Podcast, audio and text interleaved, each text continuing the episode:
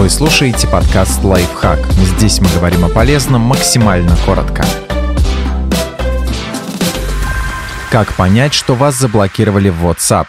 На это могут указывать пять признаков. Попытайтесь отправить сообщение. Напишите что-то в чат и обратите внимание на количество и цвет галочек напротив своих сообщений. Если птичка одна из серого цвета, значит послание не дошло до адресата. Возможно, человек просто не в сети или его телефон разрядился, но если вторая галочка не появляется долгое время, скорее всего, вас забанили.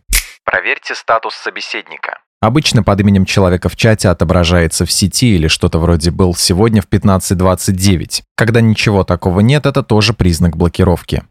Просмотрите фото профиля. Помимо статуса, блокировка также скрывает аватар пользователя. Если вы точно помните, что у собеседника было фото в профиле, а сейчас вместо него серый кружок с силуэтом, вероятно, вы попали в черный список. Но помните, что многие просто не добавляют снимки в свой аккаунт. Попробуйте позвонить. Находясь в черном списке конкретного человека, вы не сможете связаться с ним ни по голосовой, ни по видеосвязи. Попытайтесь позвонить ему. Если после нескольких попыток вы слышите только гудки, а соединение не устанавливается, скорее всего, вас забанили.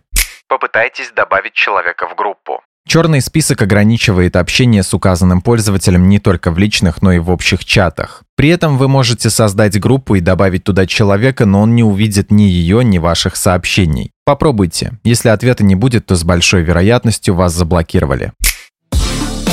Подписывайтесь на подкаст «Лайфхак» на всех удобных платформах, ставьте ему лайки и звездочки, оставляйте комментарии. Услышимся!